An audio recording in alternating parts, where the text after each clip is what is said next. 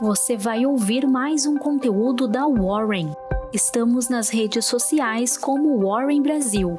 Acesse nosso site warren.com.br e saiba mais.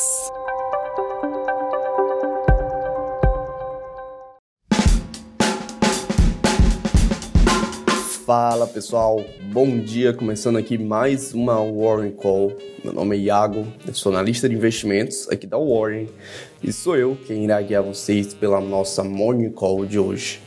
A Warren Call de hoje, como de toda terça-feira, é diferente.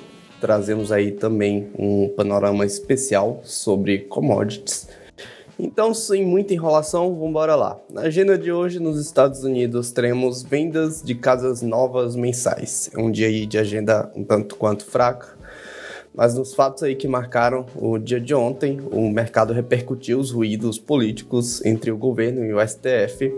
Na última sexta-feira, o presidente Jair Bolsonaro entregou pedido de impeachment contra o ministro Alexandre de Moraes ao Senado. O Boletim Fox reduziu a projeção do PIB para 5,28% em 2021, uma redução aí de 0,01 pontos percentuais em relação à última projeção. E para 2022, a projeção esperada é de um crescimento de 2%, uma baixa aí também de 0,04 pontos percentuais. E nos Estados Unidos, o setor de serviços e de indústrias desaceleraram em agosto, frustrando aí a expectativa do mercado. O PMI de serviços caiu para 55,2 pontos. Olhando aí atentamente agora para como as bolsas terminaram, após uma semana volátil, o Wall Street começou a segunda com o pé direito após o FDA, que é o regulador de saúde lá dos Estados Unidos, conceder aprovação total das duas doses aí de vacinas da Pfizer e da BioNTech da Covid-19. Com a notícia, as ações de turismo e de aviação dispararam e os três principais índices encerraram o dia no positivo. Destaque para o Nasdaq, que subiu 1,5%, maior alta dos Estados Unidos lá.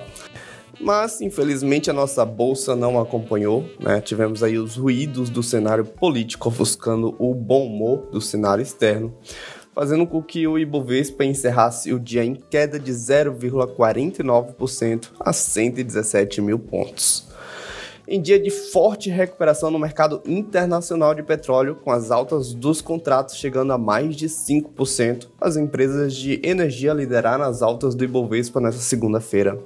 A PetroRio e a Petrobras se consolidaram entre as maiores altas. A PetroRio aí subindo 3,6% e a Petrobras vendo seu papel ordinário aí subir 3,3%. Fora do Ibovespa, a Inalta também chamou a atenção no mercado, subindo 4,6%. A Vibra Energia, ex-BR Distribuidoras, anunciou que seu conselho autorizou a venda de participação na Brasil Carbonos por 18,8 milhões de reais. A Vibra Energia encerrou em baixa de 1,8%. 1 de outubro de 2021, o Itaú Unibanco e a XP definiram a data da Assembleia para a deliberação da incorporação da Xpart, que é a empresa criada pelo Itaú para segregar a participação de 41% na XP. Caso aprovado, os acionistas do Itaú e da Itaúsa receberão BDRs da XP Investimentos. O BTG Pactual informou que, somando as participações diretas e indiretas, passou a deter 13,3% do capital social da Mosaico, empresa voltada para a originação de vendas para o e-commerce brasileiro. Mosaico teve uma forte alta de 7,4%.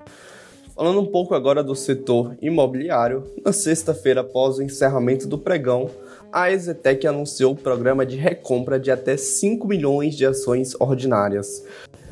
Segundo a companhia, a cotação atual não reflete o real valor de seus ativos. A operação será realizada em até seis meses a partir do pregão de ontem, mas a Exetec terminou em queda de 2,48%.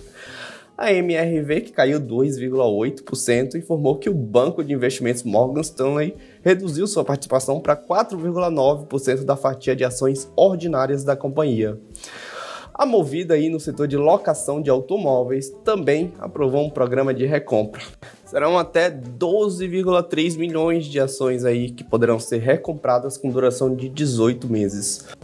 A operação visa maximizar o valor ao acionista e os papéis adquiridos serão usados para manutenção em tesouraria, cancelamento, alienação ou planos de remuneração baseado em ações. A empresa chinesa AliExpress, que é o marketplace do grupo Alibaba, anunciou a abertura de sua plataforma para vendedores brasileiros. A entrada acirra a competição do setor em disputa aí com o Magazine Luiza e a Via. O Magazine Luiza caiu 3,9%, o Via caiu 4,2%, enquanto o BDR da Alibaba subiu 2,35%. Para atrair lojistas, a empresa afirma que irá cobrar comissões de 5 a 8% e ofertar um serviço integrado de logística que vai permitir frete gratuito para todo o país em compras acima de 50 reais.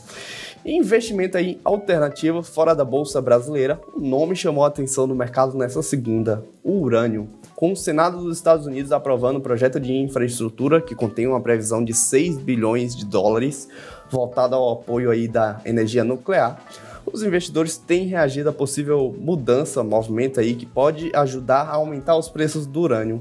Nessa segunda, o ETF mais líquido do mercado na bolsa norte-americana, o URA, teve alta de 5,86%.